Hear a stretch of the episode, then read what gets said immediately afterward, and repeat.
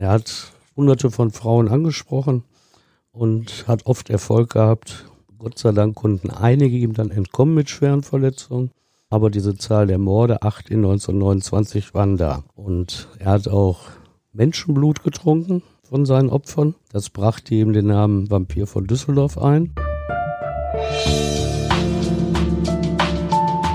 Der Gerichtsreporter. Spektakuläre Verbrechen aus NRW. Ein Podcast der WAZ, WP, NRZ und WR.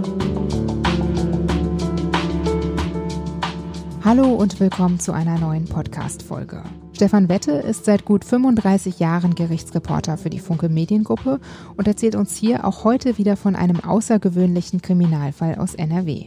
Hallo Stefan. Hallo Brinja. Du erzählst uns heute die Geschichte von Peter Kürten, dem Vampir von Düsseldorf. Sieben Mädchen und Frauen sowie einen Mann hat er 1929 umgebracht. Er ersticht die Opfer mit einem Dolch oder einer Schere, erschlägt sie mit einem Hammer oder erwürgt sie. Von einigen Opfern trinkt er sogar das Blut. Die ganze Geschichte hört ihr jetzt. Ich bin Brinja Bormann. Hallo und willkommen zum Podcast. Stefan, das klingt jetzt schon alles ziemlich brutal. Ist Peter Kürten auch ein Typ, um den man schon automatisch einen großen Bogen machen würde? Nein, das hat eigentlich keiner gemacht. Deshalb hat er auch keine Probleme gehabt, seine Opfer zu finden, weil er hatte ein seriöses Auftreten in der Öffentlichkeit. Er soll gut ausgesehen haben, er soll angenehm gesprochen haben und so sind viele mit ihm gegangen und leider Gottes sind einige dann ins Verderben gegangen mit ihm. Peter Kürten wird am 26. Mai 1883 in Mülheim bei Köln geboren. Wie wächst er auf? In einer nicht so angenehmen Familie. Er ist eins von 14 Kindern. Der Vater sorgt zwar für seine Familie, aber er ist ein Alkoholiker und zwar ein hochgradiger. Und wenn er Alkohol getrunken hat, dann wird der alte Kürten auch gewalttätig. Und er hat oft Alkohol getrunken. Er hat sich selber für gerecht gehalten in der Erziehung. Das hat er später erzählt, weil nach der Festnahme von seinem Sohn ist er auch von der Polizei vernommen worden. Und da hat er bestätigt, dass er auch den Sohn oft geschlagen hat. Das war jetzt damals keine Ausnahme, aber er hat betont, dass der Peter aus erzieherischen Gründen auch so richtig was abbekommen hat. Allerdings habe er, der Vater, sich da schon kontrolliert, denn, Zitat, ich wollte ja nicht für Arzt- oder Apothekerkosten aufkommen. War da nicht auch noch was mit den Töchtern? Ja, also dieser ach so strenge und gerechte Vater, wie er sich selber darstellt, der ist selber dann nachher zu anderthalb Jahren Gefängnis verurteilt worden. Warum? Weil er eine seiner Töchter sexuell missbraucht hatte. Das war 1897, da wohnte die Familie bereits in Düsseldorf. Peter Kürten hält es nicht gut zu Hause aus. Mit gerade mal acht Jahren, da flieht er von zu Hause und versteckt sich im Wald. Hat er da gar keine Angst, nachts allein im dunklen Wald? Ja, das ist eine Besonderheit. Das habe ich eigentlich in meiner Zeit als Gerichtsreporter nur bei einem anderen Essener Serienmörder, dem Ulrich Schmidt, erlebt. Der hatte auch als Kind keine Angst, alleine nachts im Wald zu sein.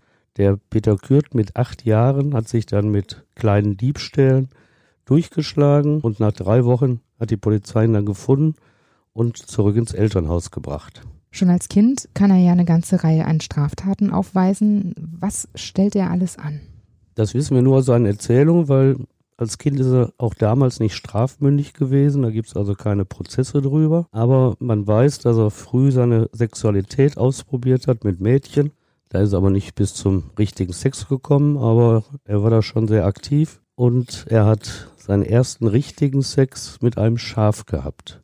Und ganz schlimm, auch da war er noch nicht strafmündig, er hat zwei Jungen, die er aus der Schule kannte, in den Rhein gestoßen, um ihnen beim Sterben zuzusehen. Wie kommt er denn darauf? Ja, wie sich nachher herausstellte, als psychisch krank wurde er damals nicht eingestuft, aber er hat schon eine sehr gestörte Persönlichkeit und er erregt sich an Gewaltfantasien. Und offenbar damals in der Kindheit schon wollte er sehen, wie jemand stirbt, um dadurch seine Erregung und Befriedigung zu bekommen. Mit 16 Jahren kommt es zur ersten gerichtlich festgestellten größeren Straftat. Was macht er da? Ja, 1899, da hat er den Beruf des Vaters gelernt, auch Sandformer in der Eisengießerei. Und er sollte mal die Lohngelder abholen. Und die hat er dann unterschlagen. Und dann ist er nicht in die Firma zurückgegangen mit dem Geld, sondern hat ein Straßenmädchen aufgegabelt, also auch eine Dirne, und hat mit der eine Schiffspartie über ihn reingebucht und hat sich dann so ein paar Tage mit der, na, vergnügt. Ja. Und dann ist er gefasst worden und hat dafür zwei Monate und zwei Tage Haft bekommen. Das war die Quittung der Justiz für ihn. Und, was man sich heute gar nicht mehr vorstellen kann, zur Abschreckung, da wird dieser 16-jährige Jugendliche gefesselt durch die Stadt geführt. Aber so abschreckend war es offenbar nicht, wie die spätere Karriere zeigt. Warum hat man das damals gemacht? Och, ein paar hundert Jahre vorher hat man die Leute an den Pranger gestellt im Mittelalter. Da bekamst du sogar Masken aufgesetzt, wenn du böse über andere gesprochen hast, wenn du ein Schandmaul warst. Da wurden dann viele auch angekettet vor dem Rathaus ihres kleinen Städtchen und jeder wusste, ah, da ist jemand bestraft worden. Und das waren auch so die Auswirkungen. Wie gesagt, wir sind 1900. Die großen Strafrechtsreformen hat die Justiz dann noch nicht erfahren gehabt. 1905 wird Peter Kürten sogar zu sieben Jahren Zuchthaus verurteilt. Zu der Zeit ist er mit einer älteren Frau zusammen, die ihn zur Fahnenflucht anstiftet, als er beim Militär ist. Wie ist denn die Zeit in Haft für ihn? Ja, man könnte auch fragen, wie war die Haft fürs Haft Personal im Gefängnis. Denn Peter Kürten war ein sehr schwieriger, ein sehr aufsässiger Gefangener. Er hat sich nichts gefallen lassen, hat zu allem seinen Spruch gehabt. Und es gibt sein Haftbuch, das damals geführt wurde. Und da wird dokumentiert die ganzen kleinen Respektlosigkeiten gegenüber den Mitarbeitern im Gefängnis. Da steht auch drin, dass er wochenlang gefesselt in schmutzige Löcher gesteckt wurden. Also so eine Art Isolationszelle. Hat die Fesselung ihn denn dazu gebracht, dass er jetzt gesetzestreu lebt? Also nach außen hin könnte man es zuerst annehmen, wenn man sein Leben betrachtet, denn damals schon lernt er viele Frauen kennen und wird als sehr charmant auch beschrieben, hatte also wenig Probleme, Kontakt zu kriegen. Aber wenn man sein Vorstrafenregister sieht, ist das eben nur die halbe Wahrheit. Trotz dieser abschreckenden Maßnahmen vorher begeht er Hausfriedensbruch, bedroht Leute, klaut zwei Fahrräder, prellt die Zeche in einer Gaststätte und 1900, da ist er 17, da wirkt er auch ein Mädchen. Kaum kommt er 1912 zurück nach Düsseldorf, da kommt er auch schon wieder für sechs Monate ins Gefängnis, diesmal wegen einer Schießerei. 1913, da kommt es zu brutalen Gewalttaten. Was passiert da? Wir hatten ja schon, als er Kind war, diese Geschichte mit den Jungen, die er ihn reingestoßen hat. Und diese Gewaltfantasien beschäftigen ihn immer mehr. Da geht er in Düsseldorf zu einer Bank, auf der ein Mann sitzt und schlägt ihm mit einem Hammer hinterrücks auf den Kopf. Der Mann kann aber fliehen. Und im November, da kommt es zu seinem ersten Mord. Da ist er in eine Gaststätte eingebrochen und sieht da in einem Zimmer die schlafende neun Jahre alte Tochter der Wirtsleute. Das war eine Gaststätte, in die er eingebrochen ist. Und diese neunjährige Christine geht er hin, vergeht sich sexuell an ihr und schlitzt dann mit einem Taschenmesser der kleinen neun Jahre alten Christine die Kehle auf. Und Stunden später finden die Eltern ihr totes Kind. Das muss ganz schrecklich gewesen sein. Wir wissen heute, es dauert noch 17 Jahre, bis er dafür auch zur Rechenschaft gezogen wird, weil vorher wurde nie ermittelt, wer der Täter ist. Er verliert aber am Tatort sogar ein Taschentuch mit eingestickten Initialen. Warum kommt man nicht auf ihn? Weil er natürlich keine Beziehung zu dieser Gaststätte hatte dieses P.K. als Initial auf dem Taschentuch. Da kann kein Polizist irgendeine Verbindung herstellen. Die Verbindung, die sie herstellen, ist eine ganz andere. Der Vater des kleinen Mädchen, der heißt Peter Klein. Und deshalb denken sie zuerst an ihn. Aber der hat ein Alibi, weil er unten Gäste bedient hat. Deshalb kann er es nicht gewesen sein. Dann kommt die Polizei auf den Onkel Otto Klein. Der hat zwar andere Initialen, aber da geht man drüber weg. Man weiß, dass dieser Otto Klein mit der Familie verfeindet ist. Der wird festgenommen, aber die Polizei muss ihn nachher laufen lassen, weil sie eben keine Beweise hat. Ja, und 1931 durch sein eigenes Geständnis kommt das heraus, dieser Mord an der kleinen Christine. Da wird er erst dafür verurteilt. Und dadurch ist er insgesamt für neun Morde verantwortlich. 1913, da kommt er wieder ins Gefängnis. Was ist diesmal der Grund? Diesmal war es eine Diebstahlserie. Da war so etwas wie dieser Einbruch in die Gaststätte da hat er sich halt finanziert, indem er geklaut hat und eingebrochen ist. Dafür hat er sechs Jahre Zuchthaus 1913 aufgebrummt bekommen. Und während der Haftzeit kommen nochmal zwei Jahre hinzu wegen Meuterei im Gefängnis. Zuvor in der Freiheit, also vor dieser Zuchthausverurteilung, das kommt aber auch erst später heraus, da ist auch schon zu ersten Überfällen auf Frauen gekommen und zur Brandstiftung. Aber in Verdacht geraten ist er dafür nie. 1921, da kommt er nach einigen Jahren wieder frei. Wie soll es denn dann für ihn weitergehen? Ja, er hat wohl erkannt, dass Düsseldorf nicht mehr das richtige Pflaster für ihn ist. Er findet sich da nicht zurecht und zieht nach Altenburg in Thüringen. Da wohnt seine Schwester. Da nimmt er auch wieder Arbeit auf und nach außen sieht eigentlich alles ganz positiv aus. Ich sag mal, da setzt so eine Phase der Ruhe ein. Er arbeitet in der Eisengießerei, ist auch Vertrauensmann der Arbeiter, ist Betriebsrat und später sagt Kürten, diese positive Entwicklung, das hätte an seiner Ehefrau gelegen. Auguste Schaf, die er 1921 dort in Altenburg kennengelernt hat und zwei Jahre später 1923 heiratet. Eine Vorzeigefrau ist sie aber nicht für die damalige Zeit, oder? Ja, man denkt ja zuerst, wenn er sagt, die hat mich so positiv beeinflusst, das muss so ein richtig braves Mädchen sein. Aber tatsächlich, die Auguste Schaf war eben keine Vorzeigefrau. Sie hat zeitweise als Hure gearbeitet, was damals verboten war, und musste auch schon fünf Jahre im Gefängnis absitzen, weil sie ihren langjährigen Liebhaber erschoss, als dieser mit ihr Schluss gemacht hat. Wusste das, er davon? Er sagt, er hätte das später erfahren. Und auch Auguste sagt, dass sie erst später von seinen Vorstrafen erfahren hat. 1925, da zieht Peter Kürten mit seiner Frau dann doch zurück nach Düsseldorf. Die Ehe ist aber geprägt von Seitensprüngen von Peter. Zeitweise ist er sogar brutal zu den Frauen. Seine eigene Frau, die verzeiht ihm das sogar und bittet sogar noch die Mädchen auf Anzeigen zu verzichten. Ja, da fällt einem das sehr schwer, sich da rein zu versetzen. Ich habe ja von meinen Eltern immer gelernt und du von deinen auch, dass früher eigentlich alles viel besser war und die Moral war besser. Aber es gibt ein Buch über Peter Kürten, wo so die ganzen Gerichtsakten abgedruckt sind. Und da wundert man sich schon, wie freilebig das früher war.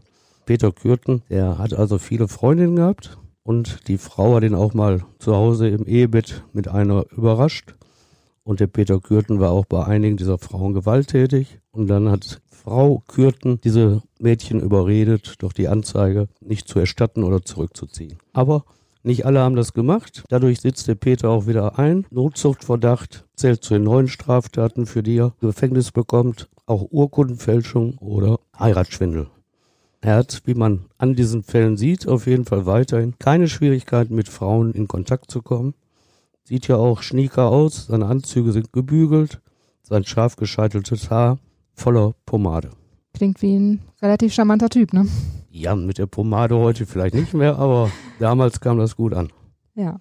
Ein Psychiater soll ja später sogar mal gefragt haben, warum er eigentlich so schlau ist. Was antwortet er darauf?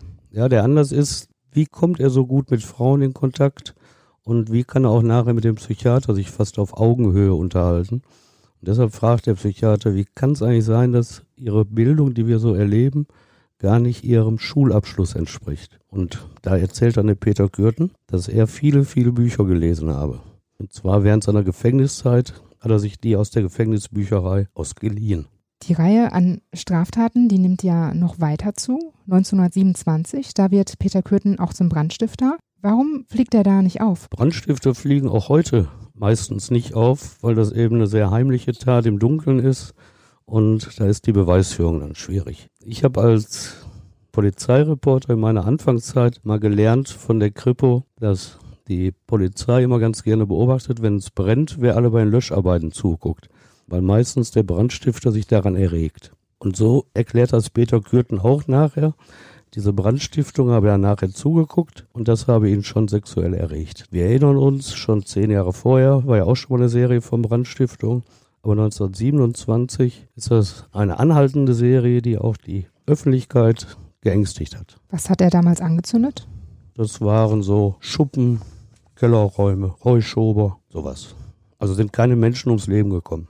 1929, da beginnt dann aber eine ganze Reihe von Mordversuchen. Was passiert da alles? Ja, 1929 ist wirklich das schlimme Jahr, wo er acht Morde begeht und zig Mordversuche das beginnt alles am 2. Februar in Düsseldorf. Da sticht er auf die 55 Jahre alte Apollonia Kühn ein. Sie überlebt und die Schere, mit der er auf die Frau eingestochen hat, da bricht die Spitze ab und steckt noch im Kopf dieser armen Frau. Aber sie hat es überlebt. Sieben Tage später trifft Kürten dann auf die erst neun Jahre alte Rose Ohlinger. Das Kind hat sich verlaufen, er merkt das und bietet ihr an, sie nach Hause zu bringen. Das Kind folgt ihm in einem unbeleuchteten Baustellenbereich sticht er auf die Rose ein.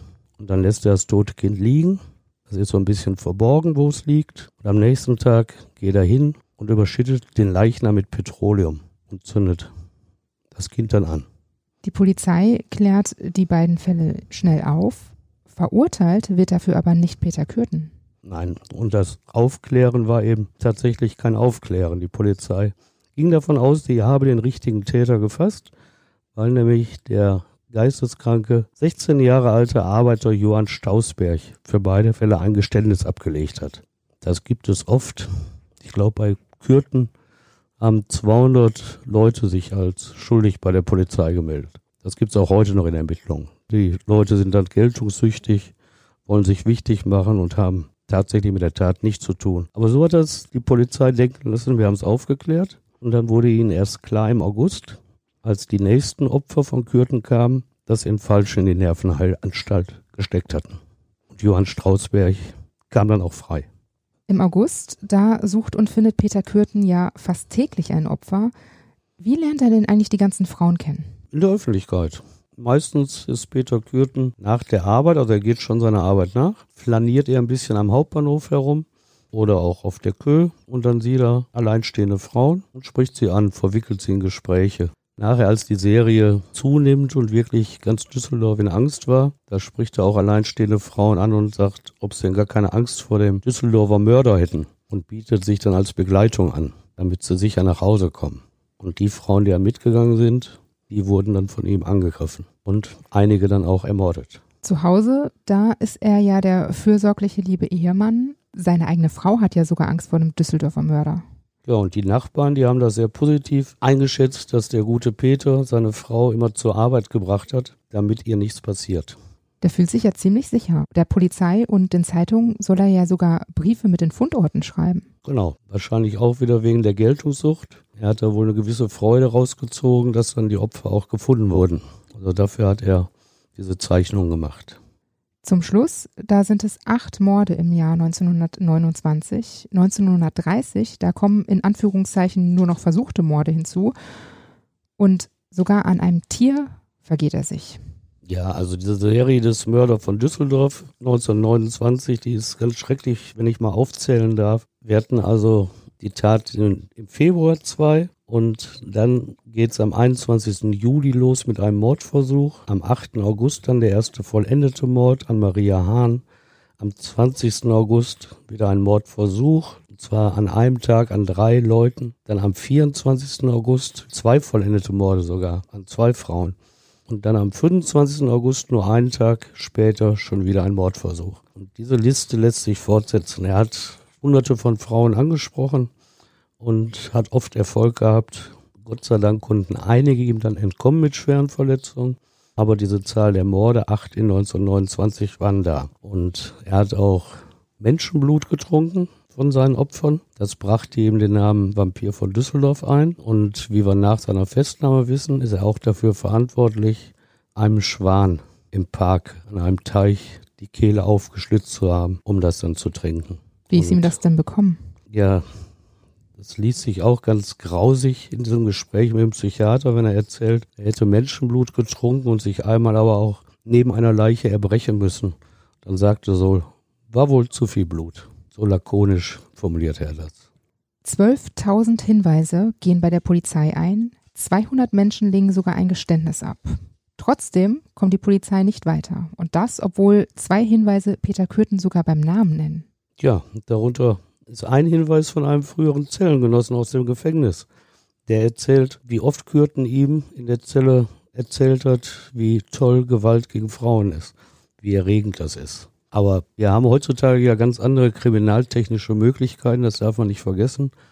Und die Polizei damals war schon schwerpunktmäßig ausgestattet worden. Das war eine riesige Mordkommission. Die Polizei hat sogar Verstärkung aus Berlin angefordert und Bürgerwehren, Milizen gingen rum, weil man diesen Düsseldorfer Mörder fangen wollte. Aber diese Zahl von 12.000 Hinweisen, die musste erstmal abarbeiten. Das dauerte damals noch länger, als es heute dauert. Ja, und so ist die Suche eben erfolglos geblieben. Bis zum 14. Mai. Da kommt die Wende in diesem Fall. Eine kuriose Verwechslung.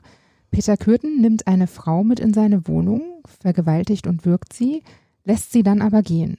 Die Frau schreibt danach einen Brief an eine Freundin, in dem sie schildert, was passiert ist. Den Brief, den bekommt aber jemand ganz anders. Genau, der Postbote hat offenbar die Adresse verwechselt. Und diese Frau öffnet den Brief, kann damit eigentlich nichts anfangen, weiß nicht, wer der Absender ist, aber sie erkennt die Tatschilderung, dass die dem entspricht, was sie in der Zeitung vom Düsseldorfer Mörder gelesen hat. Und deshalb bringt sie den Brief zur Polizei. Und die Beamten, die ermitteln tatsächlich die Schreiberin des Briefes, nämlich die Maria Butlis. Und dann fragen sie sie, was passiert ist. Dann erzählt sie davon, dass sie in der Wohnung des Düsseldorfer Mörders war. Und dann wollen die Polizisten wissen, wo ist die Wohnung denn? Und das weiß sie nicht genau. Dann geht sie mit dem Beamten vor Ort und dann wird gesucht. Und irgendwann ist er dann tatsächlich an dem Haus Mettmanner Straße 71 in Düsseldorf, in dem Peter Kürten wohnt. Und dann sieht sie ihn auch sogar im Hausflur, aber er kennt ihn nicht richtig. Wie kann das sein, dass sie ihn nicht erkennt? Das war auch eine Schwierigkeit der Fahndung, weil die Personenbeschreibung des Düsseldorfer Mörders galt immer einem 25-Jährigen. Peter Kürten war da schon 50. Da konnte also auch keiner drauf kommen. Und nachher hat seine Frau erzählt, dass der Peter sich, wenn er rausging, immer auf Jünger geschminkt habe. Und das offenbar sehr erfolgreich. Und die Maria Butlis, die hat dann eben den Vergewaltiger als jungen Mann in Erinnerung und den Mann im Hausflur, das war eben ein 50-Jähriger. Und deshalb hat sie die Verbindung nicht hergestellt. Die Fahnder finden dann ja die Wohnung und treffen da seine Frau an. Da eröffnen sie der Auguste Kürten diesen kaum fassbaren, auch für sie wohl furchtbaren Verdacht. Und sie sagt noch, das kann nicht sein, das kann der Peter nicht gemacht haben. Und die Polizei ist sich auch nicht so ganz sicher. Und dann hinterlassen sie eine Vorladung fürs Revier und erzählen der Frau aber, relativ konkret, wofür sie den Peter in Verdacht haben.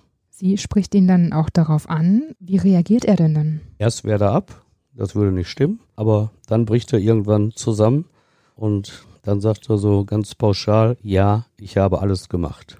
Dann verlässt er die Wohnung, weil er natürlich auch fürchtet, dass die Polizei kommen kann. Und sie vereinbaren draußen ein Treffen und stundenlang sprechen sie da und der Peter gesteht seiner Frau da in allen Einzelheiten, die Morde und Mordversuch und Vergewaltigung, die er begangen hat. Und sie will auch zu ihm halten.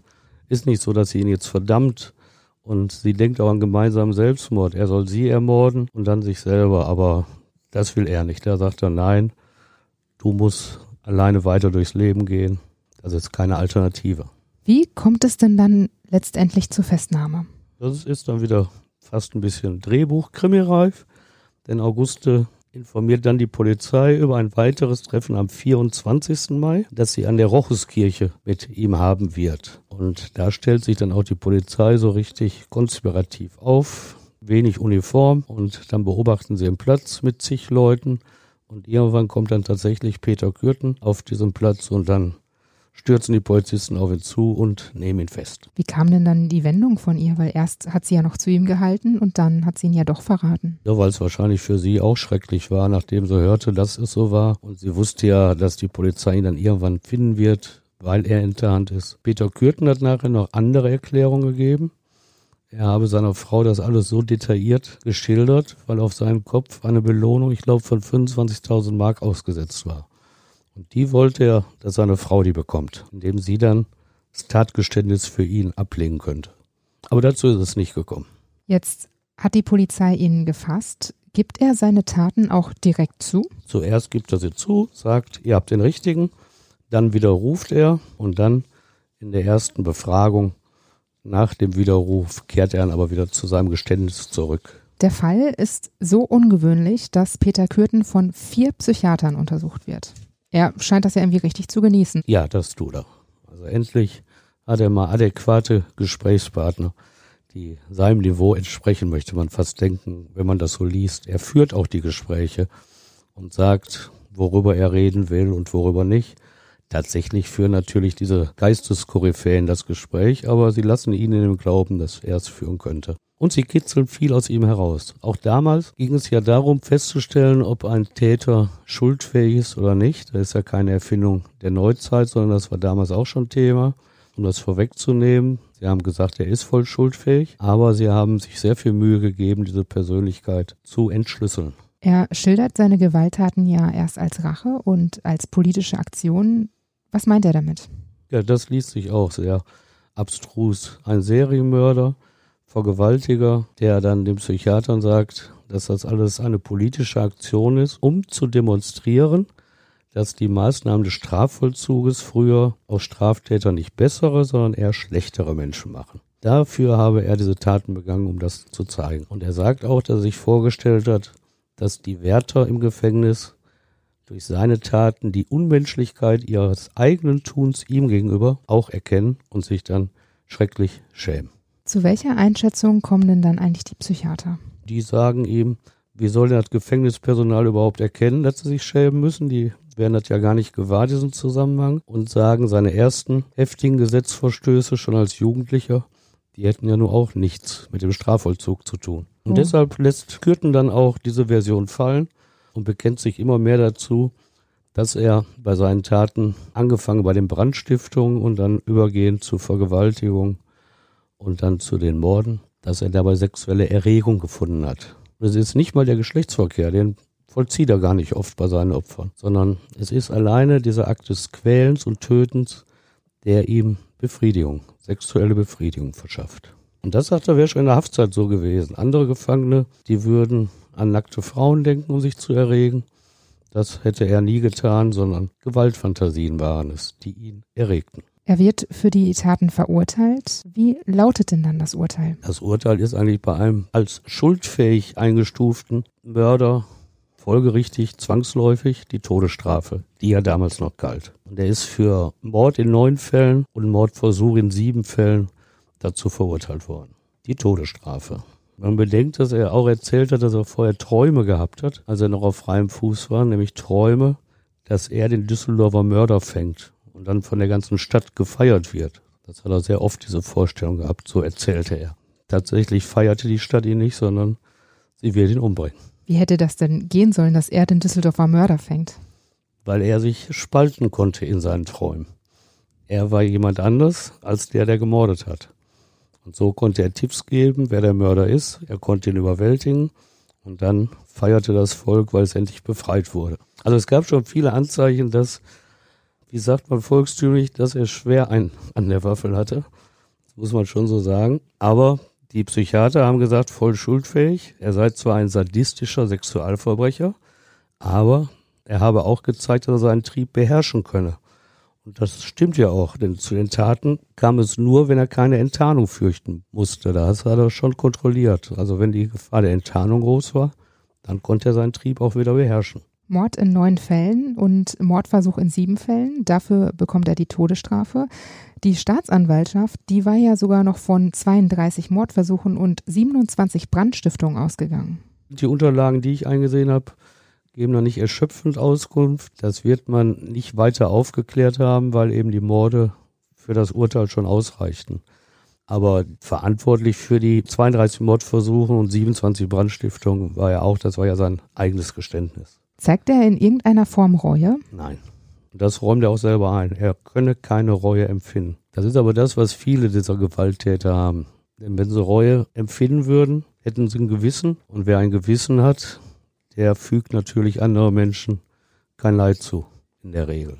Was er gesagt hat, war ein intellektueller Prozess. Er empfinde Mitleid für die Opfer und die Angehörigen der Opfer. Denn er könne sich vorstellen, dass das für sie schrecklich sein muss. Also dazu war er bereit. Für uns sind das heutzutage kalte Worte, weil wenn das echtes Mitleid wäre, auch dann hätte er eben nicht gemordet. Das Medieninteresse ist damals sehr groß. Peter Kürten scheint auch da die Aufmerksamkeit richtig zu genießen.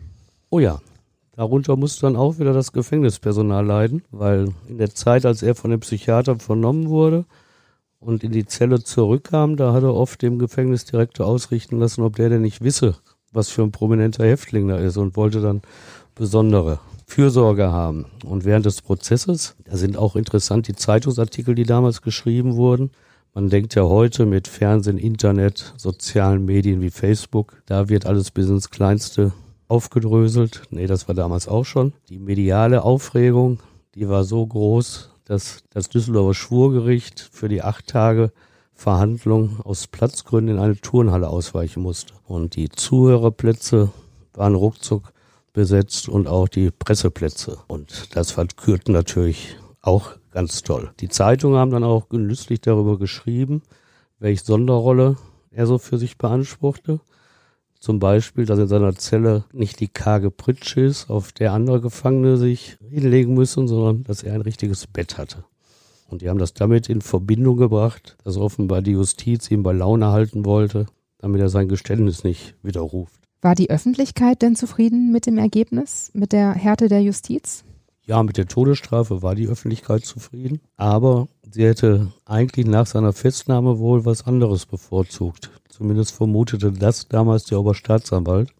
Denn als Peter Kürten mit dem Auto von der Wache zum Präsidium gebracht wurde, da stellte der Oberstaatsanwalt schon fest, dass die Menge den befreien wollte aus dem Auto, um ihn selber aufzuknüpfen. Also Lynchjustiz. Und da hat der Oberstaatsanwalt dann eine Verfügung gemacht, dass auf Kürten aufgepasst werden muss und hat nochmal zu dieser Forderung nach Lynchjustiz geschrieben. Grund ist die befürchtete und bekannte milde Rechtsprechung, die die Öffentlichkeit fürchtet. Also du siehst, in 90 Jahren hat sich nicht viel geändert. Früher dachten die Leute auch schon immer, es sei zu milde. Am 2. Juli 1931, da wird Peter Kürten letztlich durch die Todesstrafe hingerichtet. Der Oberstaatsanwalt, der soll ja jede Milderung abgelehnt haben. Ja, Peter Kürten hatte ein Gnadengesuch eingereicht und dazu gibt es die Stellungnahme von verschiedenen. Die haben alle gesagt, Gnadengesuch zurückweisen. Und der damalige Oberstaatsanwalt, der hat das so formuliert. Es gibt wohl keinen Mörder, der die Todesstrafe so verdient hat wie Peter Kürten. Und damit war klar, dass im Kölner Klingelpütz das Fallbeil, das Schafott, seinem Leben ein Ende bereitete. Nach Köln ging man übrigens, weil man in Düsseldorf, wo der Gefängnishof von außen einzusehen war, zu großes öffentliches Interesse fürchtete. Deshalb hat man das so stillschweigend in Köln dann gemacht, mit nicht so viel Aufmerksamkeit. Stefan, ich danke dir, dass du uns die Geschichte von Peter Kürten, dem Vampir von Düsseldorf, erzählt hast. Bald gibt es hier im Podcast wieder einen neuen Kriminalfall aus der Region. Ich freue mich, wenn ihr auch dann wieder zuhört. Bis dann.